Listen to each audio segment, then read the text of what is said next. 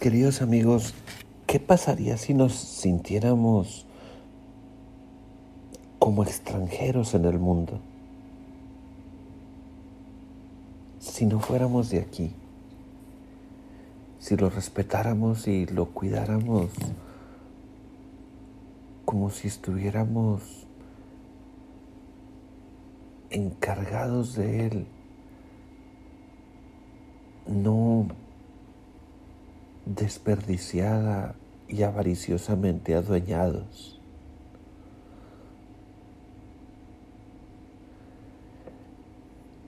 ¿Qué tal si tú y yo nos sintiéramos misioneros, enviados al mundo para transformarlo en algo mejor? Más humano, más fraterno. Me llama la atención cómo Jesús puede decir hoy en el Evangelio, yo no soy de este mundo.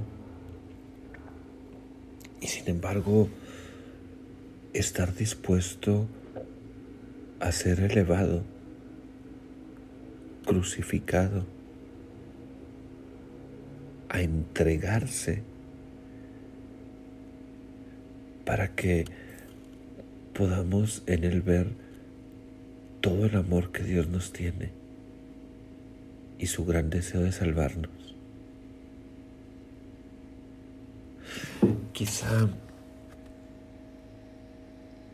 el mundo es lo que es porque nos hemos adueñado posesivamente individualistamente de Él. Queremos el mundo para nosotros.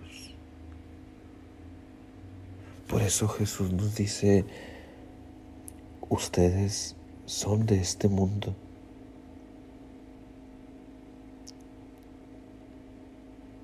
Este mundo es todo lo que añoran, todo lo que los deleita.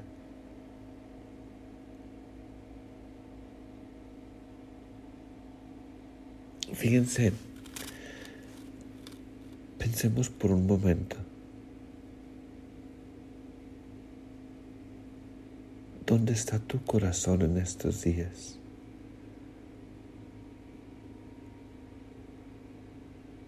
¿Cuáles son tus añoranzas? ¿Qué extrañas? ¿De qué tienes ganas?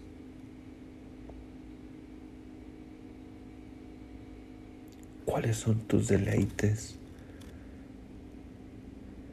que te ha hecho muy feliz, que has estado buscando?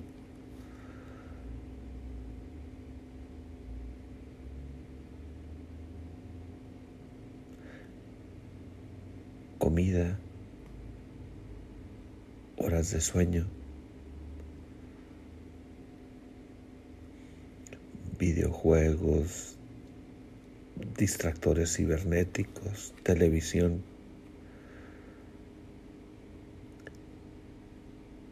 Has aprovechado el tiempo para leer, para estudiar, para pintar, para hacer un poco de ejercicio, para la convivencia y el diálogo,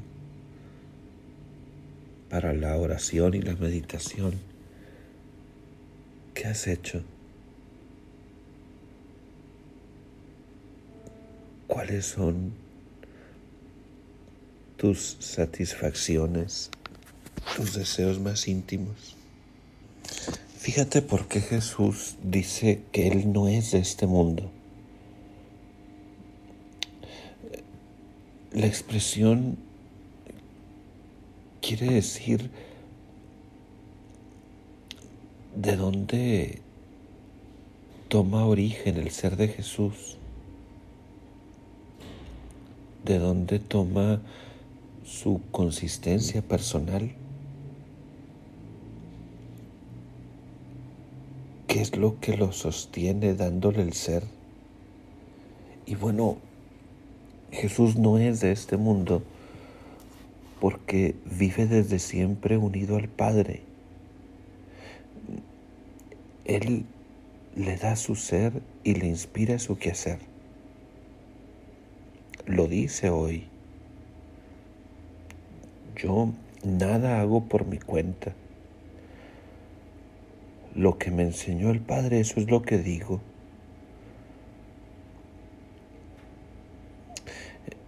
Él está conmigo, no me ha dejado nunca solo. Jesús es a partir de esta intimidad con el Padre.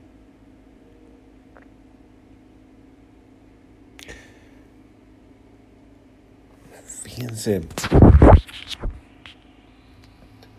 llega a decir, siempre hago lo que a Él le complace, pero no porque esté cumpliendo la orden externa de un superior, sino porque vive en la complacencia del Padre. Este es mi Hijo muy amado, en quien tengo mi complacencia. Vive en el amor del Padre. Y a partir de allí, Jesús habla, piensa, siente, obra, habitando en ese amor del Padre eternamente. Por eso su vida es para nosotros reflejo de la presencia de Dios.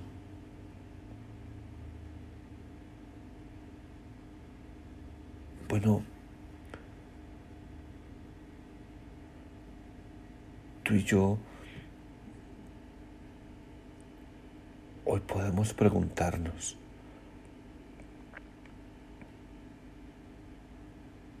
¿será que moriremos en nuestro pecado sin vivir en esa relación, en esa comunión que Jesús vive? ¿Será que viviremos indiferentes a Dios? ¿O en realidad estamos descubriendo cómo en Dios está nuestro origen, cómo en su amor está nuestra fortaleza, nuestra sabiduría, nuestra paz.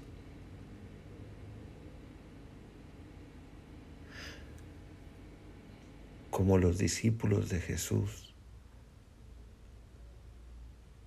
tú y yo